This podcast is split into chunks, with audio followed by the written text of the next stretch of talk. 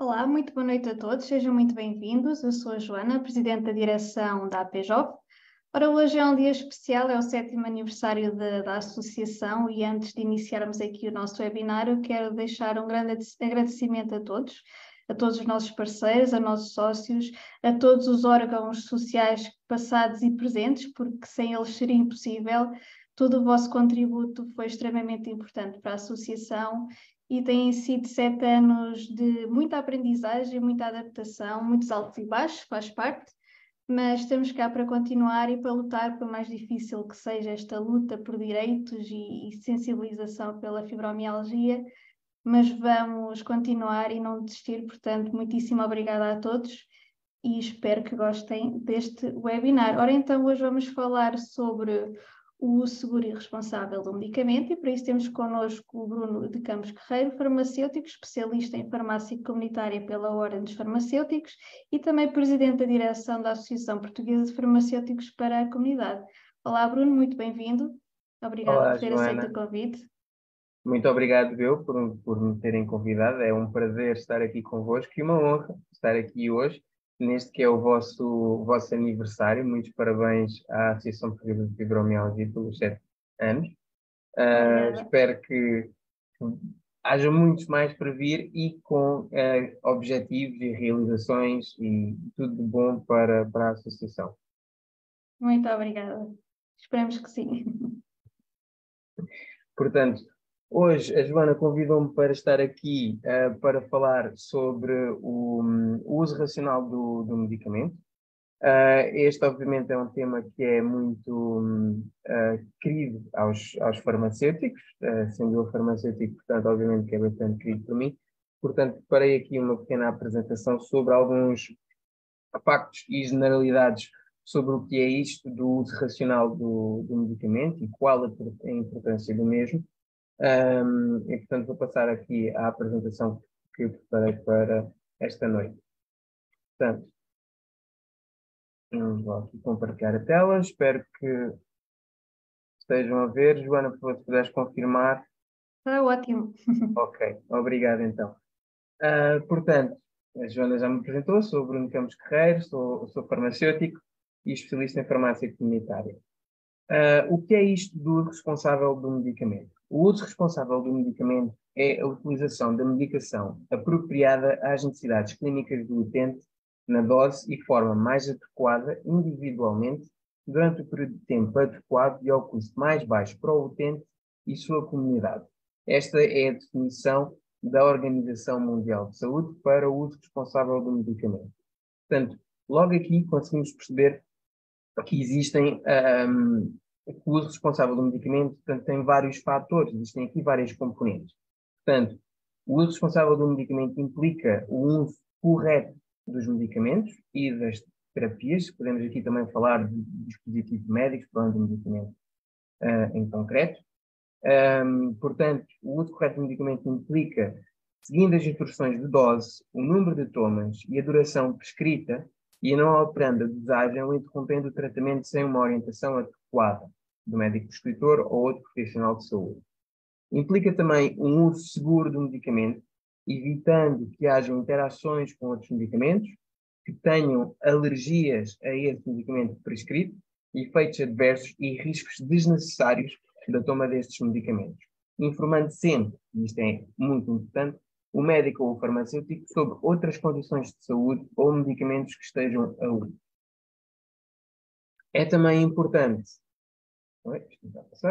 é importante também aqui para o uso racional do medicamento que haja um acesso ao medicamento, um, obtendo o medicamento por meio de fontes que sejam confiáveis e legítimas, evitando a compra de medicamentos falsificados ou que não tenham prescrição médica e, portanto, não são indicados para a pessoa.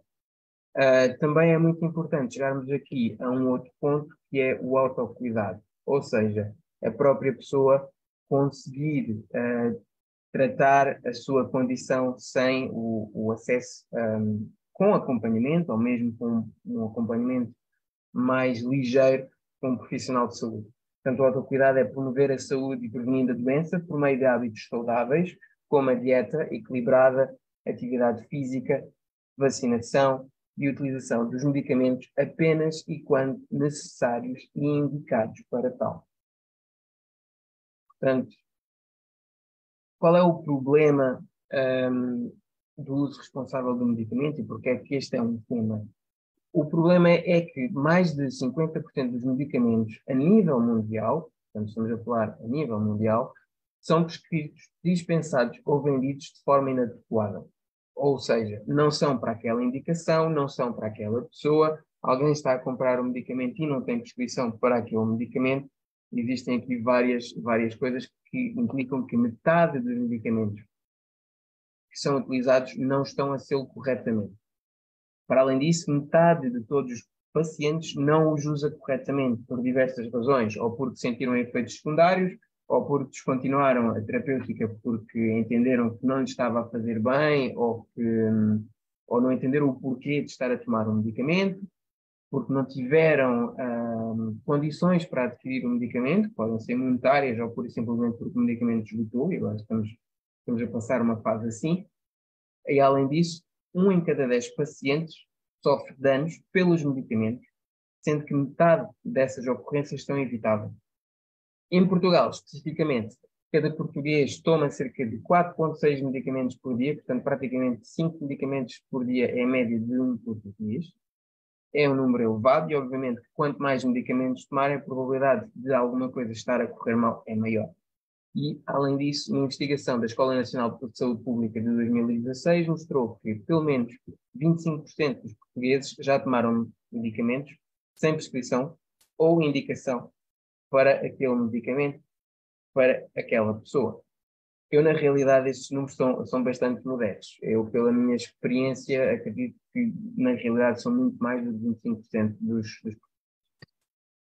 Portanto, como é que um, o que é que isto implica? Como é que conseguimos aqui o uso responsável do medicamento? Isto implica que há aqui vários, várias responsabilizações. A responsabilização não é apenas do utente, não é apenas ele que deve zelar pelo uso responsável do medicamento, é muito importante o, a responsabilidade do profissional de saúde, seja o médico prescritor, seja o farmacêutico ao dispensar a medicação e fazer o acompanhamento das terapêuticas, seja outros profissionais de saúde que estejam envolvidos, porque muitas vezes temos aqui algumas terapêuticas uh, alternativas para além dos medicamentos, um, e, esses, e esses profissionais de saúde também desempenham aqui um papel importante na promoção do responsável do medicamento.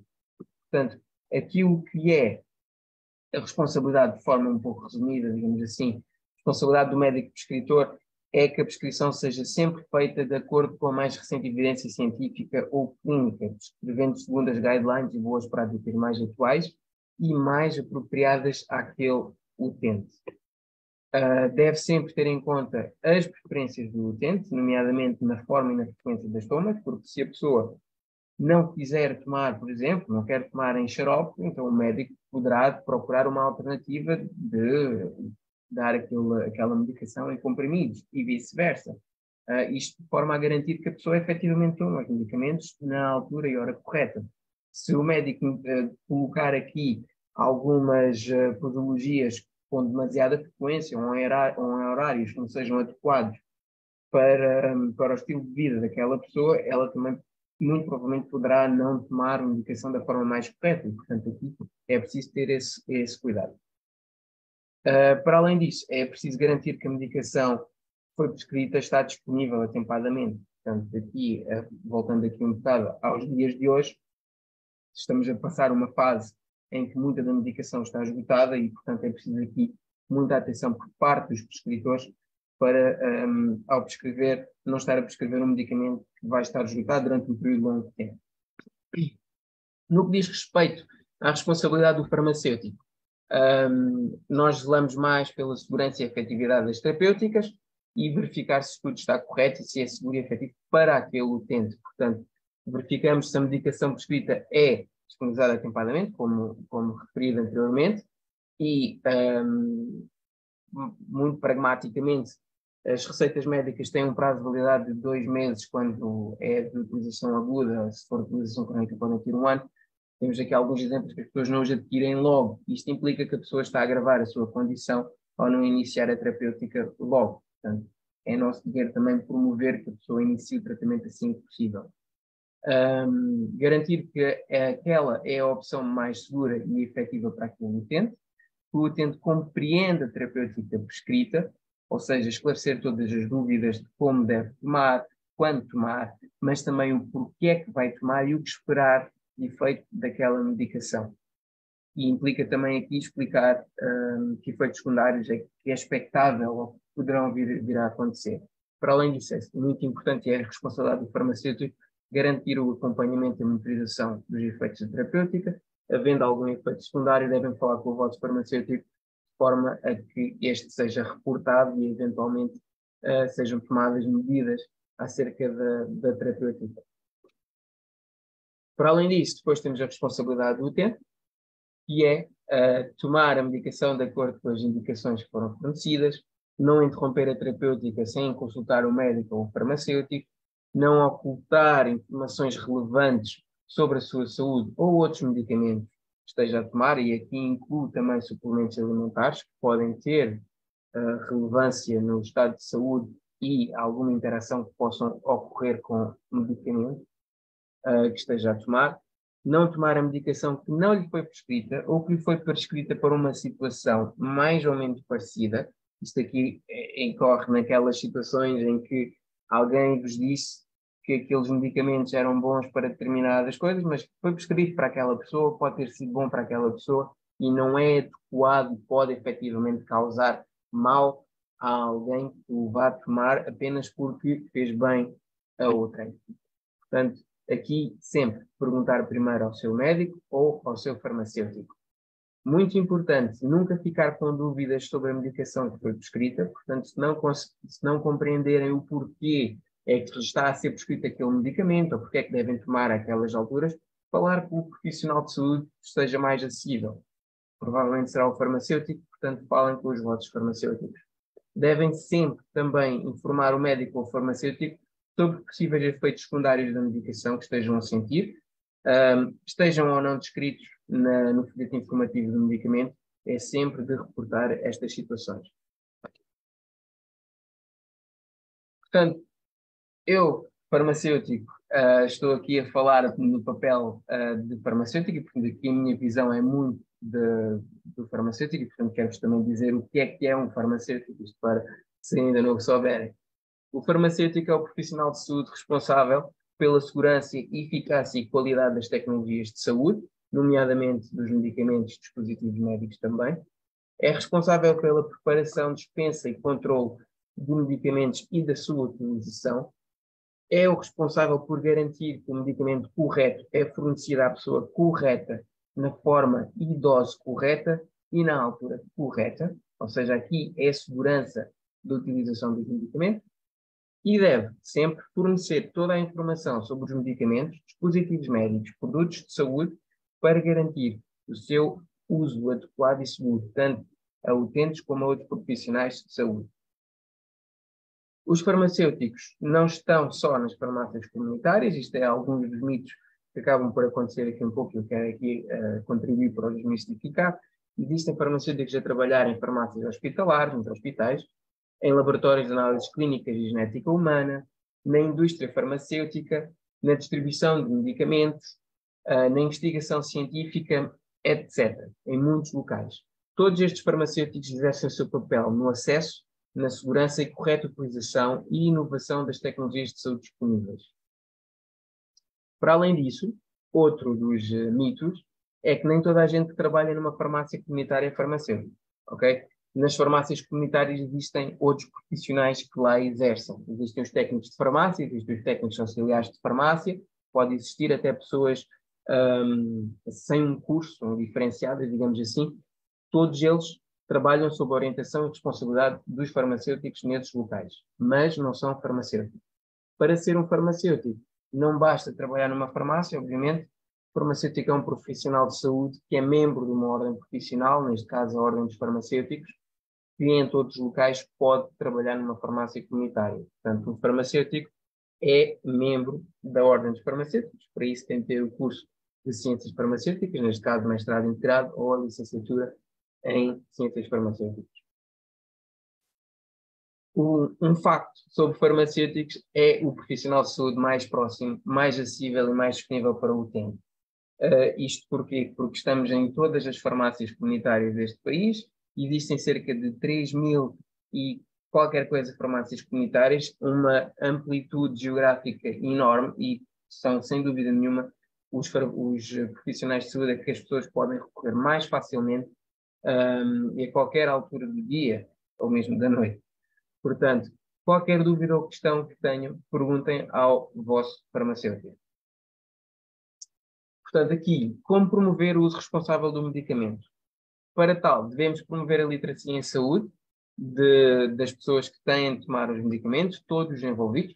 Promover a adesão à terapêutica é fundamental. Garantir o acesso a informação clínica relevante, isto é da parte dos profissionais de saúde, eles precisam de saber de forma a conseguirem uh, garantir a vossa segurança na utilização dos medicamentos e de outras terapêuticas e garantir a equidade do acesso aos medicamentos e que isto seja feito de forma atempada.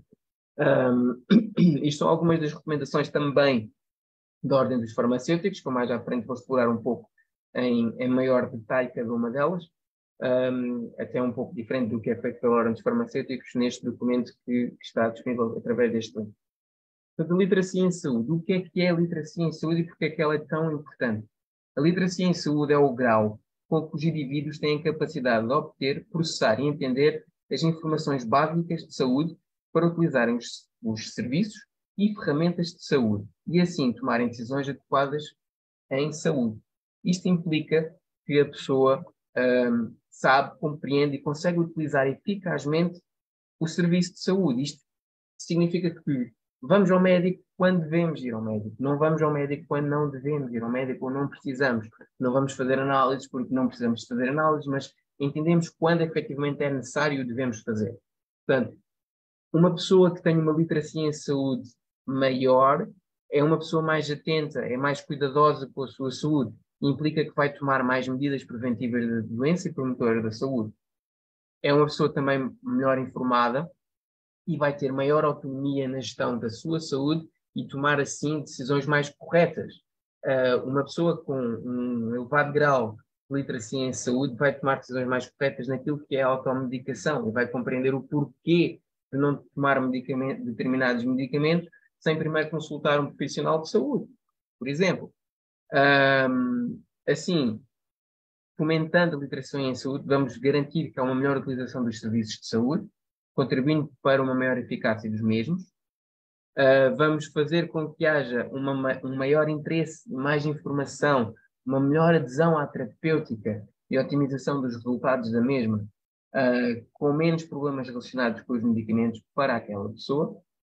Um, e assim, é extremamente importante capacitar as pessoas para que tomem decisões em saúde de forma partilhada entre elas e os seus profissionais de saúde. E assim conseguir, e também é extremamente importante, garantir que as pessoas, através da literacia em saúde, consigam diferenciar entre o que são fontes confiáveis e aquilo que são fake news, a banha da cobra, isto porque atualmente na, nas redes sociais, e não só, somos inundados com, com muitas um, campanhas, promoções, um, que nos tentam vender ou impingir determinadas uh, terapêuticas, determinados suplementos alimentares, com resultados quase milagrosos e temos que conseguir entender o que é que é verdade, o que é que está ali a ser um, banha da cobra, demasiado polido para, para ir de encontro àquilo que serão os nossos desejos, mas que na realidade não irão, não irão funcionar. Portanto, para além disto, um outro componente extremamente importante é a adesão à terapêutica. O que é que é isto da adesão à terapêutica? É o grau em que o comportamento de uma pessoa, relacionado não só com a administração dos medicamentos, mas também pelo seguimento de uma dieta ou pelas mudanças no seu estilo de vida, corresponde às recomendações do médico ou de outro profissional de saúde. Portanto, aqui existem vários fatores que podem condicionar a que uma pessoa não cumpra à risca, digamos assim, aquilo que, lhe foi prescrito, nomeadamente se os, o, o esquema posológico for demasiado complexo, uh, com muitas tomas, em horários que não são os mais cómodos, como eu já referi anteriormente, a pessoa não vai, uh, ou uh, a probabilidade da pessoa não cumprir um, o esquema pedagógico é maior. E, e vendo falhas, a terapêutica não será tão eficaz, uh, uh, a pessoa se fez uma falha, se calhar depois vai querer tomar dois, dois comprimidos ao mesmo tempo. Isto pode levar ao aparecimento de efeitos secundários, reações adversas, podem condicionar a saúde da pessoa por falha terapêutica ou porque causaram efetivamente dano à pessoa, leva a pessoa ao médico mais vezes, às urgências mais vezes e, portanto, condiciona todo o sistema de saúde e, obviamente, a saúde da pessoa também.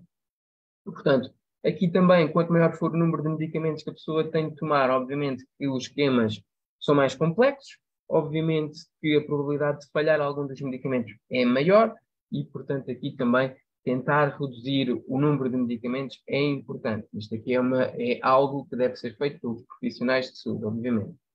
Uh, para além disso, sempre que há alguma dificuldade em obter a terapêutica, seja por, uh, por questões monetárias, seja por medicamento estar esgotado, vamos entrar aqui num problema de adesão à terapêutica, porque o medicamento não está disponível, ou a pessoa não o conseguiu comprar, não vai tomar, e tudo aquilo que eu disse anteriormente pode acontecer com o agravamento da, da condição de saúde da pessoa.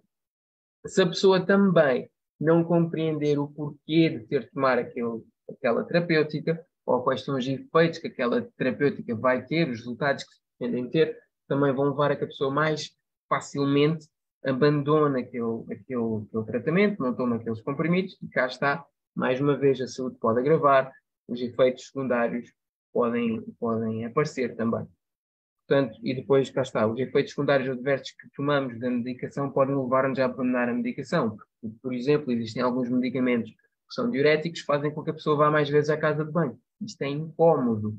Um, isto faz com que a pessoa não queira tomar aquele medicamento. Ora, se não tomar aquele medicamento, não vai, não vai ter o efeito terapêutico pretendido. Neste caso, que seria aumentar a diurese, eventualmente para diminuir um edema, seja na perna, seja no nível pulmonar, a saúde da pessoa vai agravar e isso terá consequências. Portanto, sempre que houver algum efeito secundário adverso que seja uh, complicado para a pessoa conciliar com o seu estilo de vida, deve ser informado ao seu médico ou farmacêutico que terão, tomarão as medidas de forma a ajustar a terapêutica, de forma a conseguir contornar este problema ou suspender a medicação e passar para outra que não cause esses, esses desconfortos.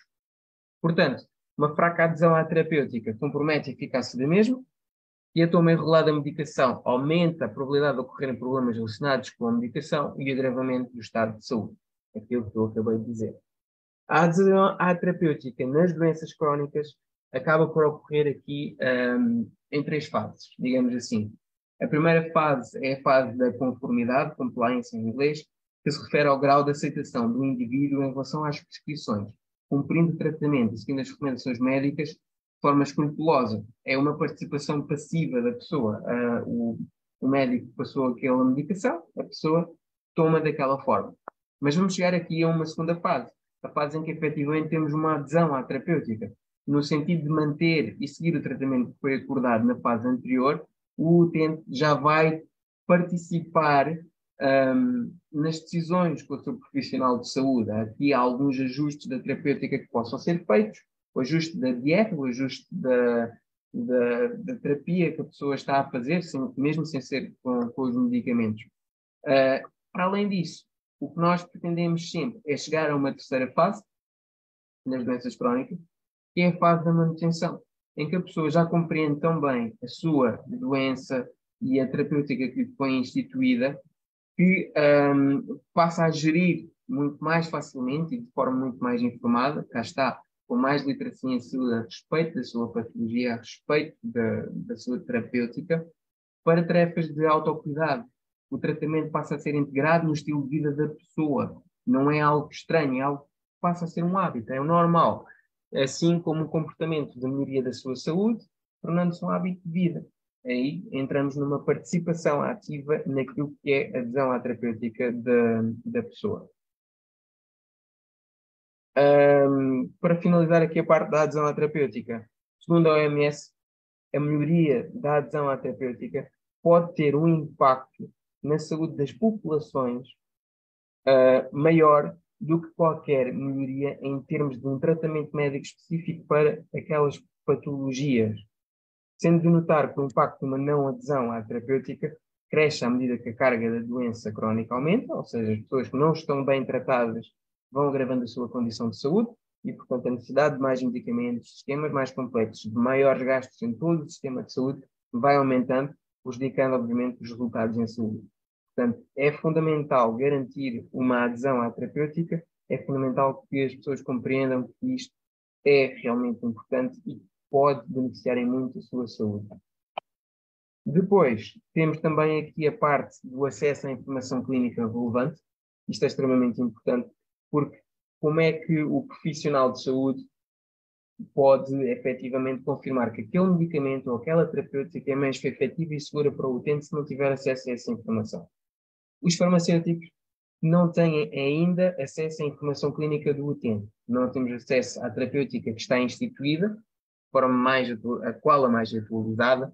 Não temos acesso a que patologias aquele utente tem, que alergias, que contraindicações é que poderá ter, ou determinados medicamentos. Não temos acesso a isso. Uh, e, portanto, aqui é, é, extremamente importante, de forma a conseguirmos uh, trabalhar de forma mais segura e efetiva, ter esse acesso. Para já ainda não acontece. Uh, além disso, dos, duas problemáticas efetivas dos farmacêuticos é não conseguir comunicar de forma rápida e eficaz com o médico prescritor para esclarecimento de algumas dúvidas. Portanto, às vezes temos alguma medicação que pode efetivamente ter algumas interações, uh, temos alguma medicação que à primeira vista poderá não ser a mais indicada para aquele utente, mas o médico efetivamente está a prescrevê-la uh, conscientemente e deliberadamente para, para aquela situação e, portanto, é sempre necessário nós garantirmos que a pessoa está efetivamente a fazer aquela medicação da forma mais segura e que é efetivamente para aquela pessoa aquela medicação e que é efetivamente para aquela indicação. Portanto, muitas vezes precisamos de falar com o médico e hoje em dia isso não se consegue, sendo que a forma mais eficaz muitas vezes é, infelizmente, correr ao utente e fazer dele um pouco como correio enviando-o ao médico, pedindo esclarecimentos e depois volta à farmácia novamente, porque não conseguimos estabelecer uma ponte de contato com o médico. Portanto, o que é que acontece? Os farmacêuticos têm de tomar as suas decisões uh, baseados em, em, informações que podem ser parciais, não estarem completas, e que podem estar desatualizadas ou ser duvidosas.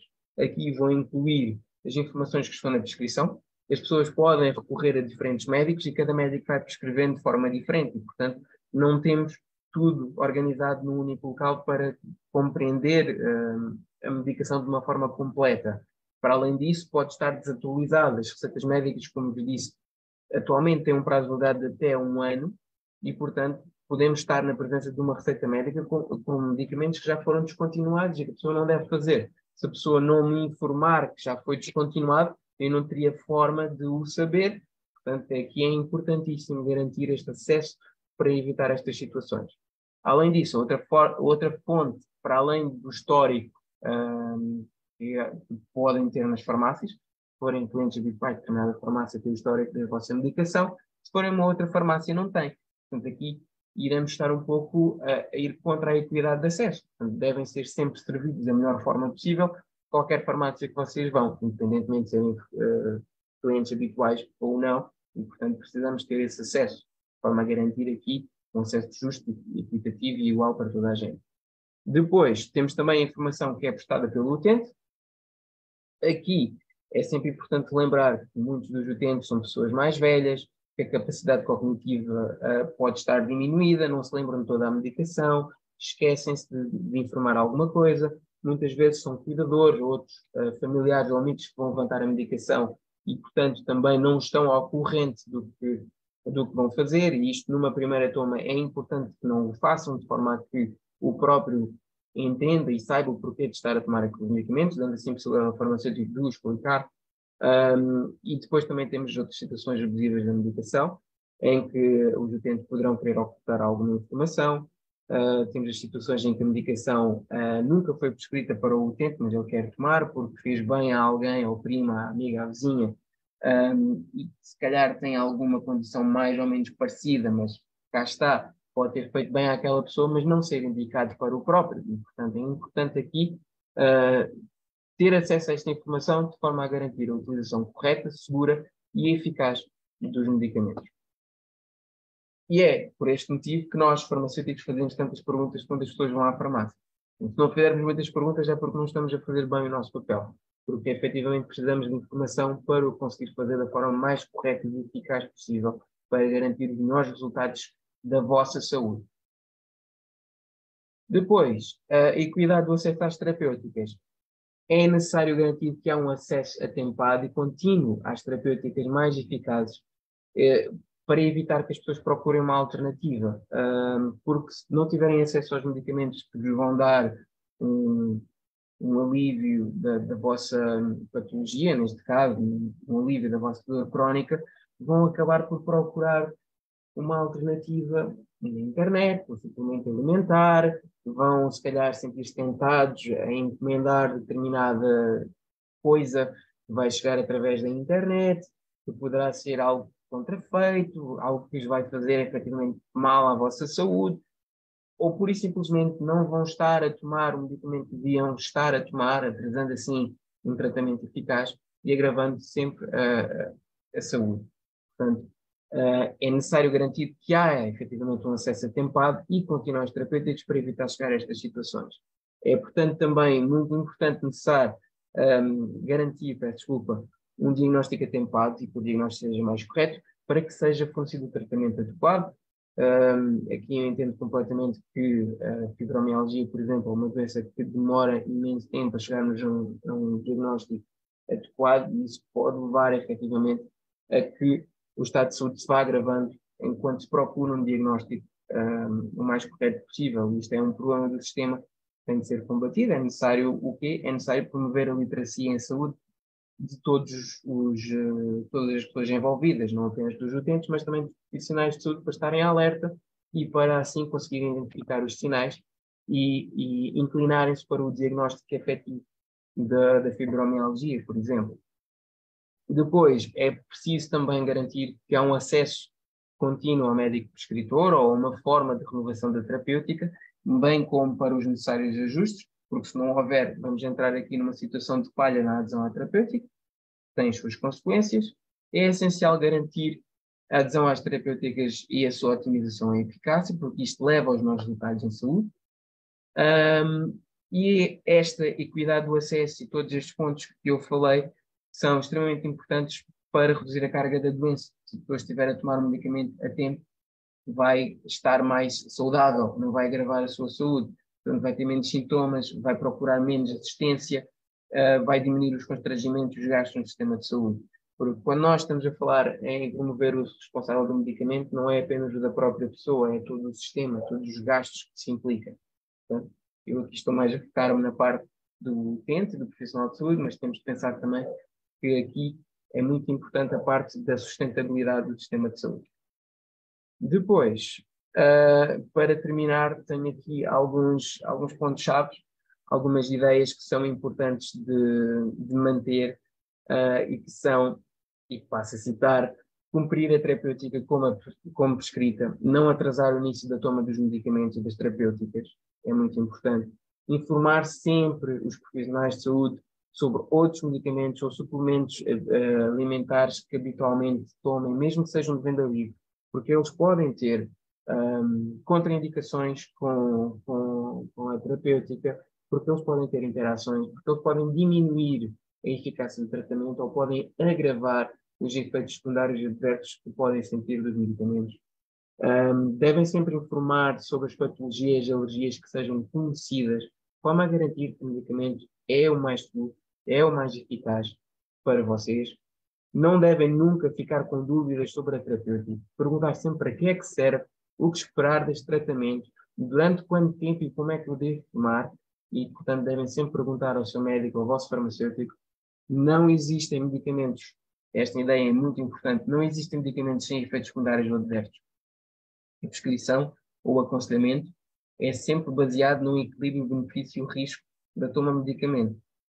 E este equilíbrio é, é variável. O que foi bom para vocês numa altura da vossa vida pode não ser o melhor daqui a algum tempo, porque entretanto apareceu uma, uma nova patologia, uma nova comorbilidade, porque entretanto uh, se calhar o rim ou o fígado já não estão a funcionar tão bem. A mesma coisa, se isto estamos a comparar-nos nós connosco próprios há um tempo atrás. Se falarmos entre nós e uma outra pessoa qualquer, aqui entramos com imensas variáveis e, portanto, o medicamento deve ser sempre indicado e tomado para a própria pessoa e não devemos tomar medicamentos que sejam indicados para outras pessoas, mesmo que tenham feito bem, mesmo que não lhe tenham causado efeitos secundários nenhums, porque não existem medicamentos sem efeitos secundários ou adversos.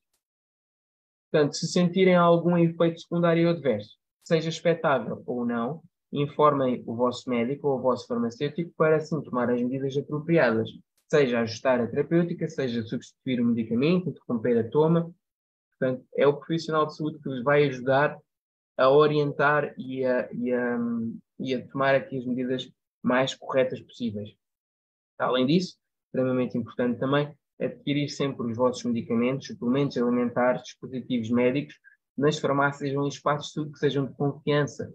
Um, na internet podem encontrar algumas coisas que são de confiança, mas a probabilidade disso acontecer não é tão grande como num espaço físico. E, portanto, muita atenção àquilo que, que é vendido e promovido online, um, e não só. Um, portanto, perguntar também sobre estes tipos de suplementos, estes produtos que vocês veem, leem, ouvem falar. Perguntem ao vosso médico, perguntem ao vosso farmacêutico se, se os devem encomendar ou não. A resposta poderá ser um sim. Um, depois, procurar sempre fontes de informação confiáveis. Cá está, os vossos profissionais de saúde são fontes de informação confiáveis uh, e, portanto, perguntar sempre a eles. Uh, quando fazem pesquisas na internet, também procurar sempre que sejam fontes mais confiáveis possíveis. Atenção, existe mesmo muita coisa que não é de confiança, que não é verdade, e, e seguindo por esse caminho poderão estar a agravar a vossa condição de saúde. E não utilizar medicamentos prescritos ou aconselhados a outras pessoas, mesmo quando é para a mesma coisa. Fez-lhe muito bem perguntar sempre ao seu médico ou farmacêutico. Ok? Portanto, isto eram os pontos fundamentais que eu trazia aqui hoje. Uh, muito obrigado a todos pela, pela vossa atenção. Espero que, havendo dúvidas, que as coloquem aqui ao vosso farmacêutico que está disponível para as responder. Esta imagem aqui faz um, um, um resumo simplificado do que é que é o uso racional uh, dos medicamentos, dos fármacos. Portanto, um, sempre a dose certa, a frequência de administração certa, a via certa, a informação mais correta possível para as pessoas, fazer o acompanhamento às pessoas, garantir que a indicação é a mais correta, que a dose é a mais correta e que o tratamento é feito durante o tratamento, durante o tempo que é indicado, não interromper terapêuticas antes do tempo que seja indicado. Um, e é isto. Portanto, espero que tenham gostado.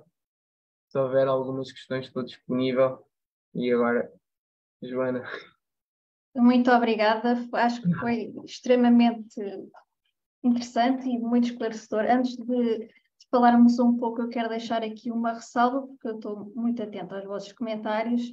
E o que eu vou dizer, eu espero que não fiquem chateados connosco e tristes. Eu entendo que possam estar desesperados com dor. Viver com dor 24 horas não é fácil, mas nós não podemos estar a opinar nem estar a recomendar a medicação. As associações doentes legalmente nem sequer o podem fazer e eticamente também não é correto. Como o Bruno disse, há que ter várias coisas em, em conta. Há que ter em conta o vosso estilo de vida, o vosso historial, os medicamentos que estão a tomar, porque lá está, imaginemos que eu agora ou o Bruno recomendássemos algum medicamento. Isso podia estar a pôr em perigo, não é? Portanto, não iremos fazer esse tipo de, de recomendações, seja por mensagem privada, seja em qualquer webinar. Por exemplo, no próximo, posso-vos dizer que no próximo webinar será dia 12 de maio, vamos falar sobre a fibromialgia e tratamentos até no geral, mas não vamos estar a, a, a recomendar a medicação, porque isso podemos estar a pôr em perigo a vossa vida e não, e não, e não queremos isso. E acho que o Bruno foi muitíssimo esclarecedor nas coisas que, que disse, nas chamadas de atenção que fez. Não tem mal nenhum vocês partilharem as vossas experiências, nós estamos a dizer isso, podem e devem no fazer, só que têm que ter sempre em consciência que vocês são vocês próprios, vocês são vocês próprios. Eu não sou igual à vizinha, temos que, temos que ter muito, muito cuidado, porque cada corpo é um corpo, tem as suas necessidades e há que ter isso em conta. Uh, portanto, tal como o Bruno falou, vocês podem pedir uh, alguma opinião ao vosso farmacêutico, Também tentem fazer o máximo de perguntas que conseguirem ao vosso profissional de saúde que vos acompanha, seja qual for a especialidade. Eu sei que às vezes é difícil porque não há tempo, mas tentem. Uh, se sentirem mal com algum medicamento, digam isso também. Já me aconteceu várias vezes. Às vezes o próprio médico até, até descarta um bocado e eu tenho que insistir a dizer porque o medicamento está-me a afetar em, em ponto X e eu preciso disso resolvido. Às vezes eles são assim um pouco relutantes, mas temos que bater o pé porque, porque é a nossa saúde, não é? E, e temos de tentar, de todas as formas que nos sejam possível, uh, pedir essas opiniões e, como estávamos a falar, reportar quando se sentem mal. O próprio Infarmed tem um portal para isso. Uh, podem reportar ao vosso médico, porque é importante vocês reportarem para também poder, penso que é assim que funciona, futuramente a nível de investigação, poder alguns ajustes nas composições químicas do medicamento, Bruno, não sei como é que isso funciona a nível sim, de... Sim. O, o, que, o, que, a Joana está a referir é a farmacovigilância. A farmacovigilância é quando ocorre uh, um efeito secundário, uma reação adversa ao medicamento. Um, este deve ser reportado ao profissional de saúde ou através do próprio utente, através deste portal do Infarmed que a Joana está a referir, que é o portal de RAM, uh, reações adversas medicamentosas, uh, deve ser reportado de, para quê? Para que um, o perfil de segurança daquele medicamento seja melhor compreendido. Porque os medicamentos, quando, quando vêm para o mercado, eles, eles são sempre sujeitos a, a, estudos são feitos em grupos mais ou menos alargados, mas quando estão cá fora, sujeitos a toda a população, é que nós verificamos que efetivamente a frequência dos efeitos secundários ou das reações adversas e das contraindicações que aquele medicamento pode ter estamos a expô-lo a, a, um, a, um, número de pessoas muito maior do que o que foi feito nos estudos.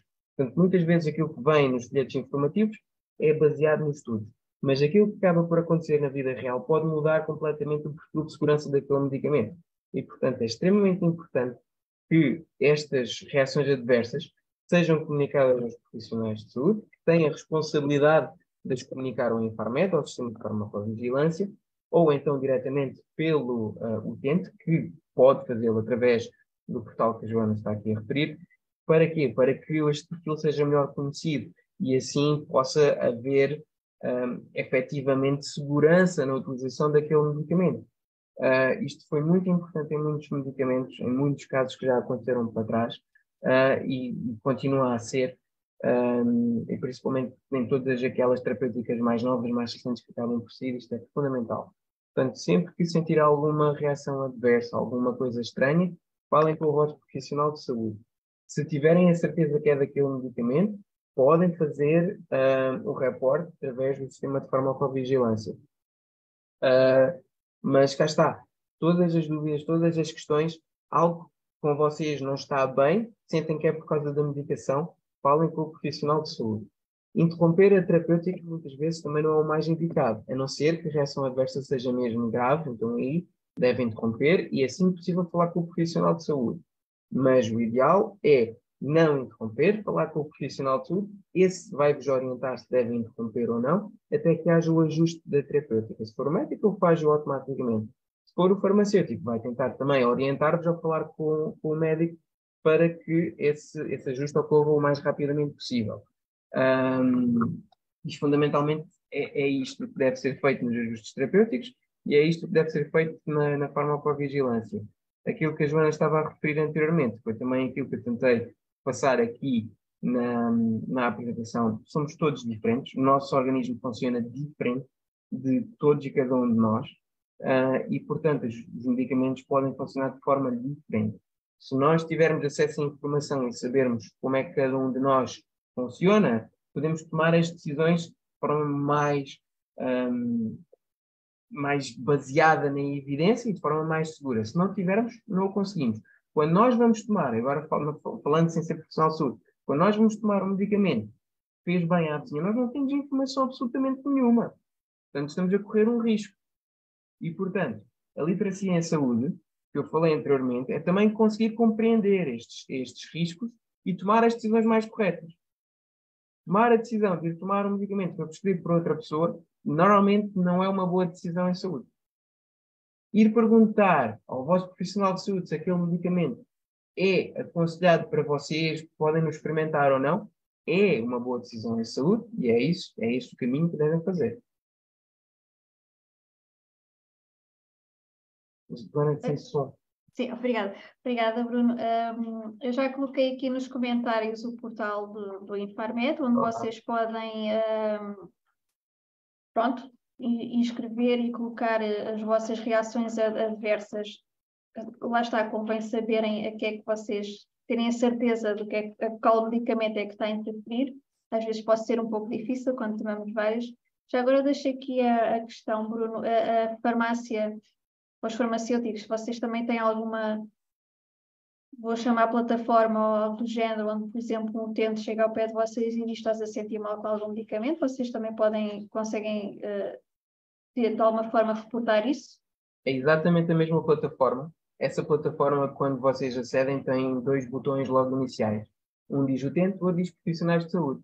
Nós fazemos o reporte através de profissionais de saúde, o utente faz o reporte através de utente.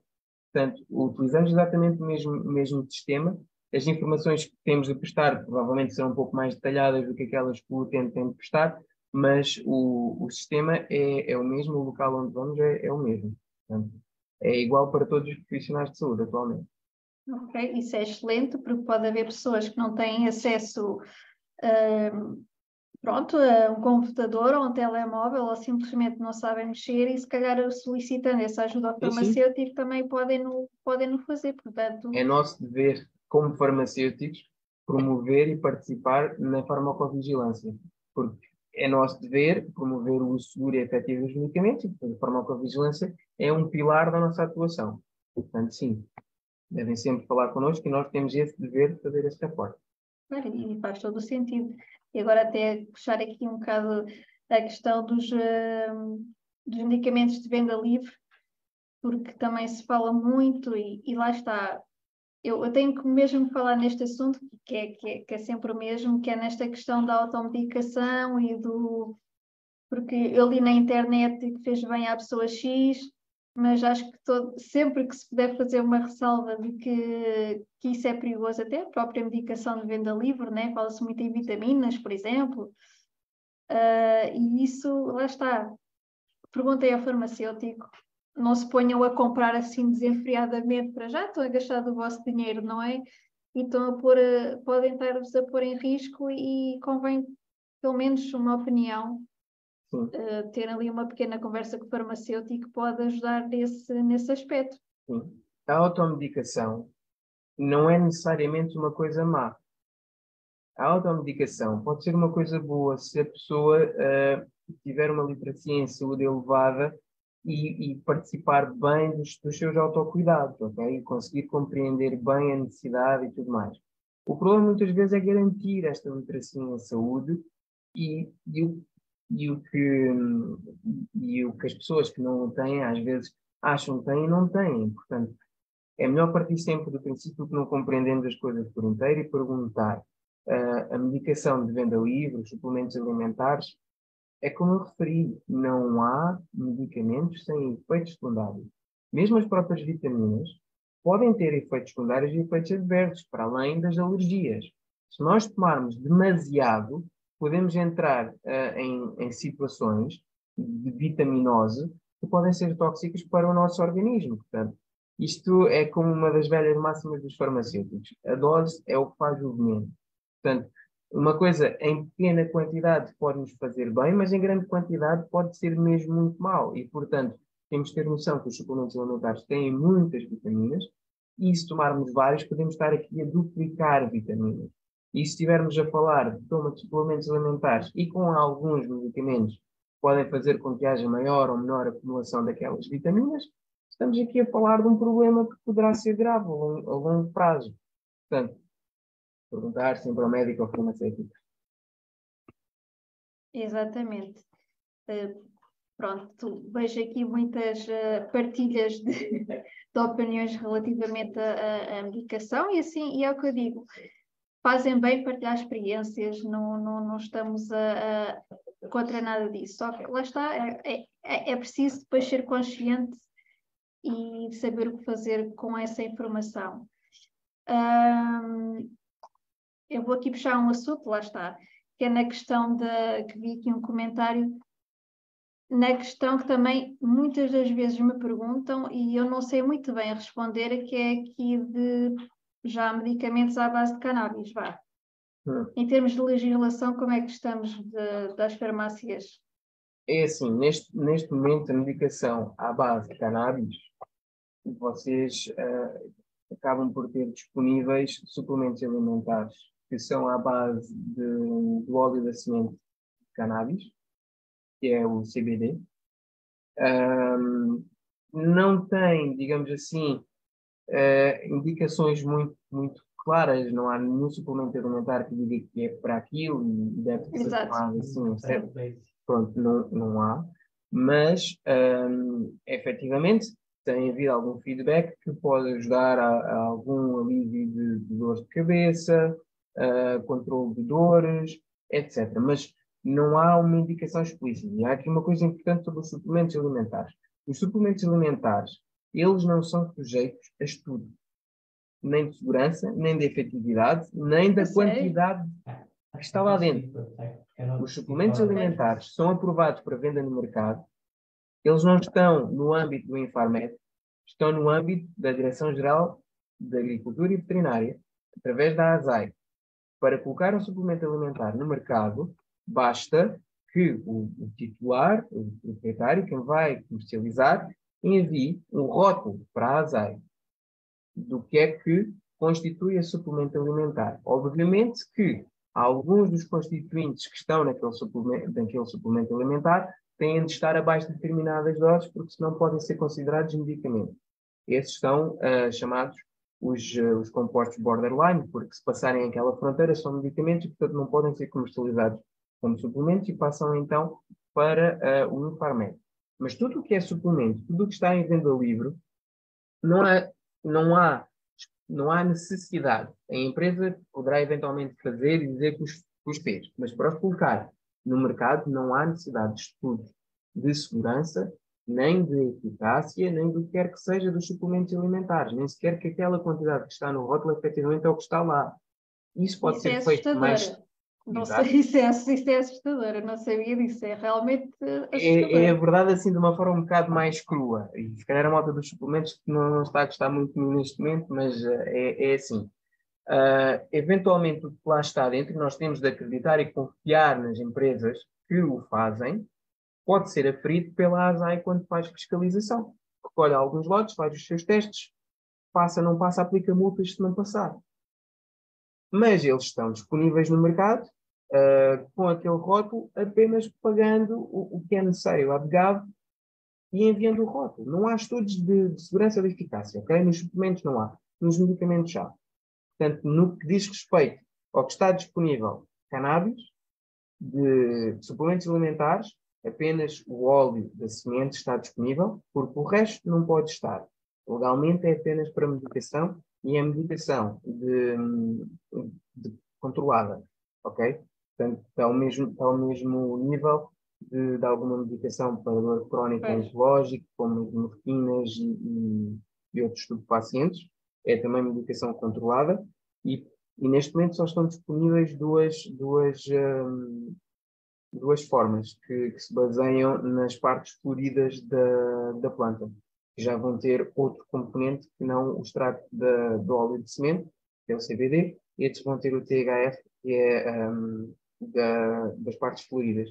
E esse aí sim já tem indicação, indicação na dor, na dor crónica, um, e outras situações oncológicas. Um, também pode Mas ser aí já requer receita médica. Hum, é, que é essencial. É a medicação controlada.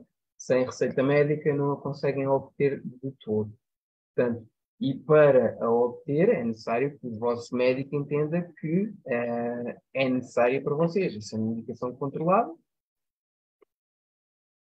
Claro, eu, eu puxei isto porque lá está, não é, não, não, não é estar aqui a recomendar nem nada disso, mas muitas vezes fazem, fazem muito esta questão ultimamente, e vi aqui até nos comentários, uh, e essa questão dos suplementos em si não, não sabia, isso realmente torna-se um pouco assustador, portanto acho que acho que temos é que realmente é que se, tem, se temos interesse em adquirir algum produto desses, é sem dúvida perguntar.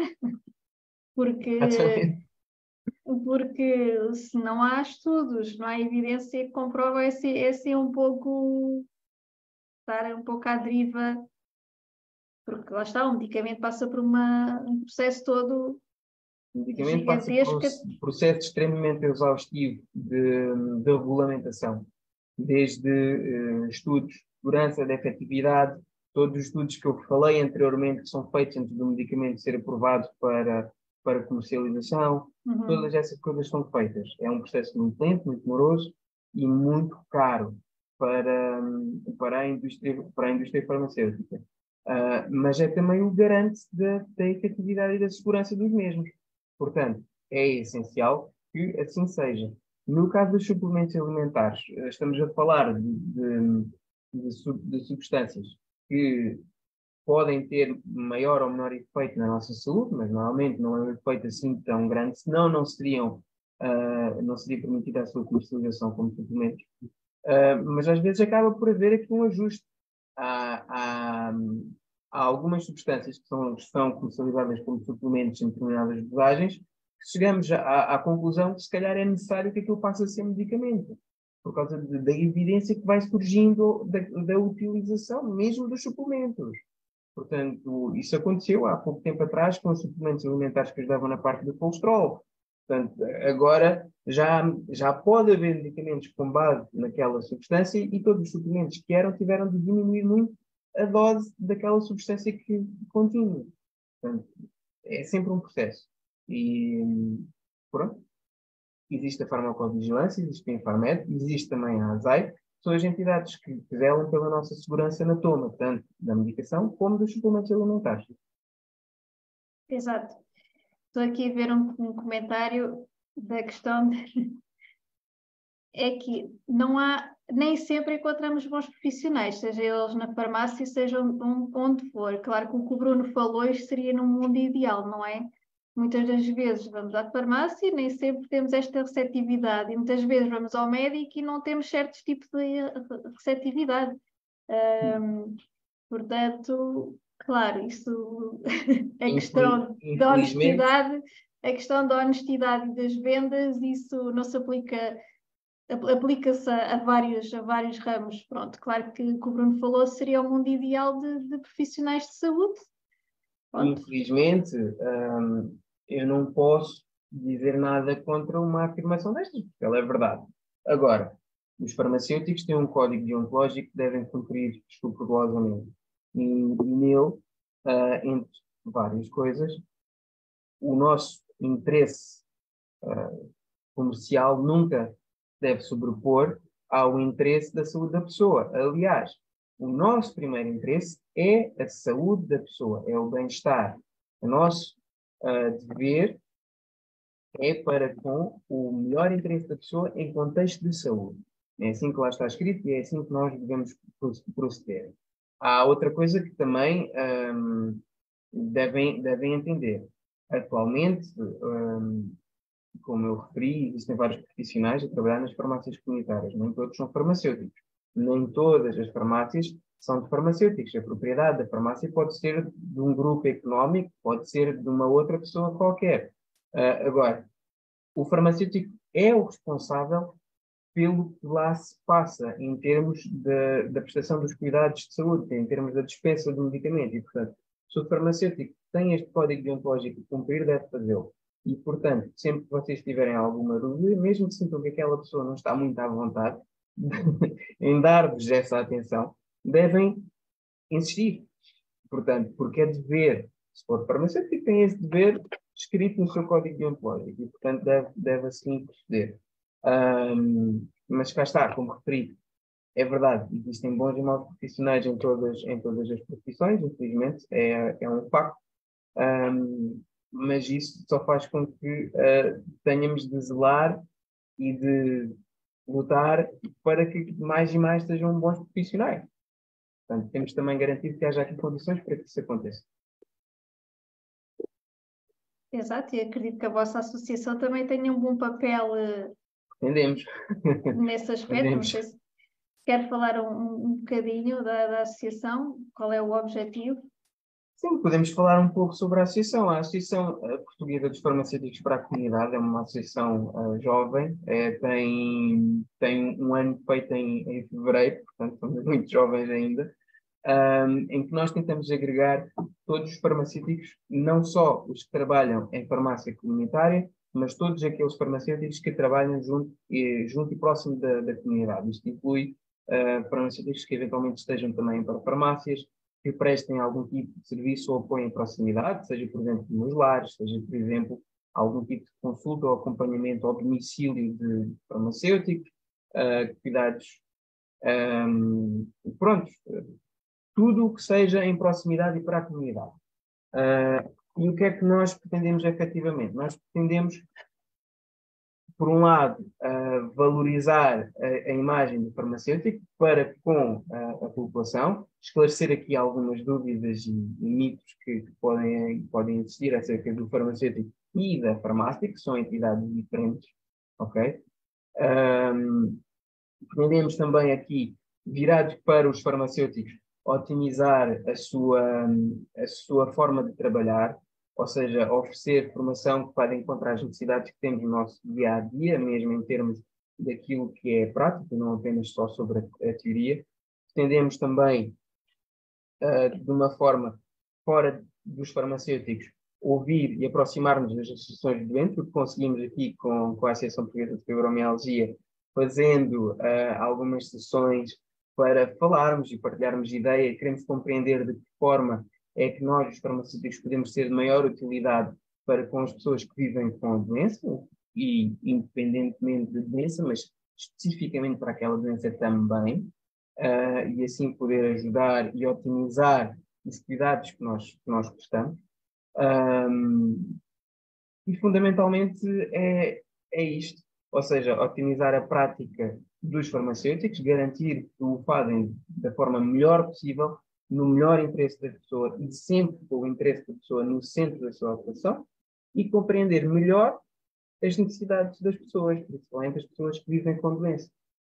Portanto, é isto que, que nós. E, nós isso é excelente, é uma associação bebê, digamos, mas vocês já têm feito imenso trabalho. E uma coisa que eu acho muito importante é que é que vocês também puxam as associações doentes e porque eu acho que assim é que profissionais e as associações uh, nós queremos o mesmo, é o bem-estar da pessoa com a doença, portanto acredito que em conjunto podemos fazer muita coisa, ainda surgiu ali uma ideia, eu já tive o gosto de fazer uma apresentação para a PFPC, até posso deixar aqui o link para vocês verem, e porque é muito importante também foi para nós poder uh, mostrar o que é que é a fibromialgia, porque nem todo farmacêutico tem muito conhecimento, depois, depois também é para não falar daqueles que não acreditam, mas isso é outra história. Não, uh, isto, é, isto, é, também como, como aquilo que eu referi ainda há pouco. É, a literacia em saúde é fundamental, não só para o utente, como para o profissional de saúde. E é isso que nós também, como Exato. associação, queremos e pretendemos fazer, é promover a literacia em saúde para os utentes e para os profissionais, porque nós temos de estar alerta para algumas situações de forma a poder ajudar e encaminhar melhor as pessoas, como a Joana estava a dizer. O meu rato fugiu. É, sim, concordo. Uh, no caso da fibromialgia não há um medicamento específico, há, umas, há recomendações, não é? Uh, que depois lá está, o médico depois receita conforme o vosso historial, portanto, o que torna assim um pouco, dificulta aqui um pouco a vida das pessoas e às vezes é difícil uh, acertar que a medicação, enfim, costuma ser um processo bastante longo, muitas vezes até chegar ao diagnóstico é longo, até chegar ao tratamento adequado, seja um medicamentoso ou não, é longo e, e portanto, é, é importante os profissionais de saúde no geral, agora aqui puxando os farmacêuticos, também estarem informados sobre a existência desta patologia para que quando aparecer lá alguém com, com este diagnóstico possa de alguma forma dar alguma, pronto, alguma orientação. Sim, ajudar a encaminhar para os locais mais, mais apropriados. E, e, sim, é, é isso. Temos de estar efetivamente alerta e, e quanto mais encontros e, e reuniões destas e falando com as associações e falando com as próprias pessoas, mais conscientes nós estamos para, para os sinais que devemos estar alerta, para um, aquela pessoa estar sempre a comprar aquele tipo de medicação, ela está sempre à procura de, de um alívio, neste caso em específico, de um alívio de dor e não o consegue, se calhar tem de perguntar aqui, então mas tem de falar com o seu médico, porque é que não experimenta outras coisas, mas já foi a determinado médico, se calhar Exato. é melhor você ir a esta especialidade do que estar apenas a ser acompanhado, porque parece que o seu médico não está a conseguir um, chegar ao diagnóstico mais adequado. Portanto, sim, é, é fundamental também estarmos, estarmos alerta de forma a conseguirmos fazer este encaminhamento. Exato, e, e portanto um, é que é importante este tipo de, de iniciativas, tanto da parte, lá está, os profissionais de saúde também se chegarem um pouco a nós e também profissionais de saúde chamarem-nos, porque lá está, como eu disse, queremos o, o, o bem-estar da pessoa com a doença e, e, e, em conjunto é que podemos uh, poder fazer algo pronto, que realmente possa ajudar e acabar com estas divisões. Uh, Portugal tem um pouco essa mania, infelizmente. Já está muito melhor. Uh, noto que ao longo dos, dos, dos anos já se nota mais aqui, falando de instituições profissionais de saúde, já querem opiniões de, de associações doentes, porque lá está, trabalhamos todos para o mesmo ao e cabo e temos todos o mesmo objetivo. Uh, não vejo assim mais perguntas uh, ou comentários. Bruno, não sei se quer deixar algum comentário final uh, relativamente ao tema. pois, relativamente ao tema, um, eu acho que aqui o, o ponto mais importante é, é isto, é tentar cultivar a literacia em saúde porque a literacia em saúde implica que a pessoa compreende a sua saúde, compreende o sistema de saúde, compreende como o deve utilizar. Um, e o sistema de saúde não é apenas o centro de saúde, o hospital, o consultório do médico. O sistema de saúde é, é tudo. O sistema de saúde é as farmácias, é os profissionais que trabalham nas farmácias, é os profissionais que trabalham no hospital, é os hospitais, os laboratórios de análise, é tudo aquilo que nós utilizamos relativamente à nossa saúde, é o sistema de saúde português. O Serviço Nacional de Saúde é outra coisa mais, mais pequena, o sistema de saúde é algo muito maior. E, portanto, a literacia em saúde é fundamental para que nós tenhamos um sistema de saúde mais otimizado e que, e que consiga, assim, ser mais eficaz a dar resposta às nossas necessidades. Portanto, é importante que a pessoa compreenda-se a si, compreenda a sua doença e é fundamental também a adesão à terapêutica. Aquilo que uh, eu referi atrás, que, que se houvesse uma maior adesão à terapêutica, iria ter um impacto na saúde da população muito maior ou maior do que muitas vezes uma descoberta nova em, em relação a uma uh, terapêutica específica para aquela doença, comparativamente àquilo que já, já temos, é um facto. O problema é que muitas vezes nós não conseguimos garantir a adesão à terapêutica. Porquê? Porque a literacia em saúde muitas vezes não é suficiente para que a pessoa compreenda o porquê de ter de tomar aquele medicamento, de ter de tomar durante aquele tempo e, um, e daquela forma. Isto é fundamental nas, nas, nas, doenças crónicas, é fundamental em situações agudas. A utilização dos antibióticos, que eu aqui não falei hoje, é fundamental que nós tenhamos uma boa adesão à terapêutica para garantir que os nossos antibióticos continuam a ser eficazes. Porque quando nós deixamos de tomar determinado antibiótico antes do período que foi indicado pelo médico, nós podemos não ter conseguido debelar completamente a infecção. Vamos manter-nos com bactérias que não morreram no tratamento inicial e as bactérias que morrem primeiro são as mais fracas. Portanto, as que ficam são as mais fortes. E se ficaram as mais fortes, essas vão se multiplicar. E se elas foram mais fortes e resistiram ao antibiótico, vamos estar a criar aqui as condições para que haja bactérias resistentes àquele antibiótico. E, portanto, a adesão à terapêutica é fundamental na perspectiva da saúde pública também, para garantir que os nossos medicamentos continuam a ser eficazes. Portanto, tudo o que nós falamos aqui hoje, e falamos mais da perspectiva do utente, é também importante na perspectiva do sistema, de gastos, custos, etc nossos políticos gostam muito de falar, mas como não era esse, como não era esse aqui o nosso intuito, não, não fui por esse, por esse lado. Mas é importante na mesma, porque apenas com um sistema que seja sustentável e que não tenha custos exagerados é que nós vamos conseguir garantir o acesso às terapêuticas mais inovadoras no nosso país. Portanto, um, a adesão à terapêutica é fundamental, de forma a otimizar as nossas terapêuticas, a melhorar os nossos resultados em saúde a evitar tenhamos sintomas da nossa doença, mas é extremamente importante cultivar a nossa literacia em saúde, compreendermos as nossas patologias e conseguirmos chegar ao nível de autocuidado, de conseguirmos nós próprios gerir a nossa patologia e que a, a terapêutica faça parte da nossa vida, seja um hábito e não algo que nos foi imposto. Um, todas estas questões, por favor, coloquem-nas aos vossos médicos, aos vossos farmacêuticos, outros profissionais de saúde. Nunca fiquem com dúvidas acerca da vossa, um, da vossa patologia, nem das terapêuticas que vos foram prescritas ou indicadas. Se ouvirem falar que determinado medicamento ou suplemento é muito bom, eu não estou a dizer que não é.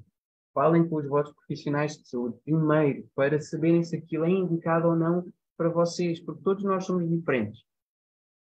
Portanto, aquilo que foi bom para uma pessoa poderá ser péssimo para a vossa saúde. Portanto, não arrisquem desnecessariamente. Perguntem primeiro ao médico, perguntem primeiro ao farmacêutico. O farmacêutico, certeza, são os profissionais mais próximos. Quase em qualquer esquina conseguem encontrar um farmacêutico. Têm disponibilidade para vos ouvir, para vos prestar os esclarecimentos que são necessários. E, portanto, utilizem os farmacêuticos. Perguntem aos farmacêuticos. E é isto. Muito obrigada, Bruno. Acho que foi extremamente importante isso agora no final. Mas uh, lá está, não, espero que não tenham ficado desiludidas, mas realmente não podemos opinar e, e recomendar, uh, porque lá está, aqui no que toca à, à indicação da fibromialgia há muitas questões, porque lá está, ou porque têm receio de perguntar, ou porque não têm tempo, porque há vários tipos de medicação que são receitadas, como os antidepressivos, e as pessoas não percebem porquê e ficam ali em pânico. Sim, essa uh... é, outra, é outra das questões. É, é que não existe medicação específica para a fibromialgia. Os medicamentos têm uma indicação, pode ser Exato. para determinadas patologias, mas têm também indicação para a fibromialgia. Portanto, não receiem de perguntar porque é que estão a tomar aquele medicamento. O vosso farmacêutico, o vosso médico, é capaz de vos dizer que sim, sim, é mesmo para tomar isto, porque isto vai mesmo ajudar a controlar a sua dor. Um, os antidepressivos que a Joana referiu são utilizados também para ajudar a controlar o nível da percepção da dor, para não, não sentirem tanta dor. A mesma coisa com os outros medicamentos que podem ouvir dizer que são para a epilepsia, mas vão ajudar na vossa dor, vão ajudar na dor neuropática. Portanto, um, as indicações que lá estão devem sempre uh, verdadeiras, mas podem haver outras utilizações fora daquelas, daquelas indicações que lá estão escritas e podem estar corretas. E, portanto, falar sempre, mais uma vez, perguntar ao farmacêutico, perguntar ao médico. Exato, nós só, lá está, para, para, no nosso caso, na associação perguntam muito a receitar antidepressivos, mas eu não estou depressiva, não tenho um problema psiquiátrico, depois entram ali num pânico porque estão a sentir que estão a ser desvalorizados, mas não, não estão a ser desvalorizados. Como o Bruno disse, serve também para atuar, na, eh, pronto, para regular a dor de alguma forma a nível do sistema nervoso central, certo? Portanto, uh, eu posso-vos deixar aqui um webinar nos comentários que é sobre a dor especificamente com a enfermeira Cláudia Paiva, onde abordamos aqui um bocadito sobre o que é que é a dor e como se trata a dor, e fala-se aqui um bocado nestas questões também se, se pronto, tenta sanar aqui estas questões, porque às vezes as pessoas entram aqui um bocado muito em pânico, esta, esta dos antidepressivos é mesmo bastante frequente. Mas, Portanto, mas há, há, aqui, há aqui um pormenor nos antidepressivos que eu muitas vezes não, não consigo deixar passar sem referir, que é uma pessoa que vive com dor, ah, e ponto um, existem vários tipos de depressão, ok? E a depressão pode se manifestar de diferentes maneiras. Uma pessoa que não consegue dormir à noite tem uma depressão, apesar dela, se calhar, durante o dia estar felicíssima da vida. A depressão não significa que a pessoa se sente mal ou está sempre triste. Exato. Existem diferentes tipos de depressão e é preciso também compreender isso. Cá está a parte da literacia em saúde. Agora, uma pessoa que vive com dor, qual é a probabilidade dessa pessoa efetivamente ter este ou aquele pequeno grau de depressão? É grande. Portanto, existendo diferentes tipos, graus de depressão, mesmo a toma de antidepressivos neste tipo de, de tratamentos pode ser absolutamente justificada. Agora, devem perguntar ao seu médico porque é que está a ser tratado, para ser, a ser utilizado. Se é para algum tipo de depressão, porque não conseguem dormir. Ok? Exatamente, se é, é verdade. Se é, para, se é para o controle da dor, porque é para o controle da dor. A maior parte das vezes é mesmo para o controle da dor e não porque o médico entende que estejam ou não depressivos. Portanto, isto são, isto são ideias um, pré-concebidas que nós temos, nós pessoas temos deste, deste tipo de medicações e, e que acabam por levar a estes preconceitos quando nos são prescritos estes medicamentos. Portanto, uh, entendam que se pensarmos um pouco sobre o assunto, pode haver mesmo uh, aquela primeira indicação, até pode fazer falta. Portanto, a adesão à terapêutica é importante, literacia em saúde é importante, principalmente não ter dúvidas sobre, sobre a terapêutica. Exato, e, e nessa nota não, não nos podemos curar também e esquecer também da nossa saúde mental. Porque viver com dor crónica 24 horas por dia, anos e anos a para o resto da nossa vida, não é fácil e ninguém é de ferro. Portanto, não tem mal nenhum pedir ajuda. Se nós pedimos ajuda para tratar da parte física, também podemos tratar da parte mental. E lá está, não estou a dizer que a fibromialgia é psicológica nem nada disso, nunca vou ouvir falar disso, como é óbvio. Mas a verdade é que somos um todo. E também faz parte do nosso bem-estar físico estarmos em paz, de alguma forma, eh, a nível mental. Portanto, não faz mal nenhum irem ao psicólogo, não faz mal nenhum pedirem ajuda. Eu já vou ao psicólogo, por exemplo, há muitos anos e, e acho que é fundamental no meu processo. E, e, ainda há muito aqui, muita, também muito preconceito relativamente à, à saúde mental, que também tentamos desconstruir. Portanto, não, não fiquem ofendidos quando vos passam um antidepressivo pode ser pelo controle da dor, pode ser também para ajudar a controlar algo a nível de saúde mental e não tem mal nisso. Nós precisamos de o que podemos fazer para de alguma forma podermos estar bem, porque lá está, somos, somos um todo e temos de nos tratar como um todo e a saúde mental sempre é muitíssimo importante. Portanto, nesta, nesta nota vamos então terminar por aqui. Antes de acabar, quero só deixar dois recados, que é, apesar de hoje ser o nosso aniversário, há festa no sábado, no Porto. Quem quiser ir está à vontade. Dou já a dica que há bolo, como é óbvio. Uh, vamos ter então aqui uma palestra mais dirigida aqui aos familiares, aos amigos, porque também são muito importantes para nós. E vamos ter a, a psicóloga Inês Ribeiro lá está a puxar aqui um, esta parte da saúde mental. Vamos falar aqui da, pronto, destas perspectivas de, do que é ter algum relacionamento, seja amoroso, afetivo, enfim, com alguém com fibromialgia e dicas, enfim, várias coisas. Um, portanto, apareçam no, no sábado, será na Casa das Artes no Bom Fim do Porto, às três horas. Quem quiser ir, uh, envie mensagem privada Digam-me se levam acompanhantes, que é para podermos ter o número de cadeiras suficientes. Uh, portanto, contamos convosco no sábado. Também quero deixar aqui a nota de que o Dia Mundial da Fibromialgia aproxima-se, é dia 12 de maio.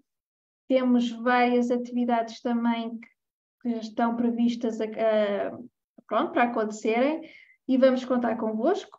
Portanto, eu nos próximos dias irei começar a partilhar, portanto, é isso. Encontramos-nos para o próximo mês. O próximo webinar será dia 12 de maio, com a doutora Renata Aguiar, reumatologista, onde vamos falar sobre a fibromialgia mesmo e também na questão do que é e como podemos tratar, claro, de uma forma muito generalizada, já sabem, não vamos recomendar nada. uh, portanto, contamos convosco.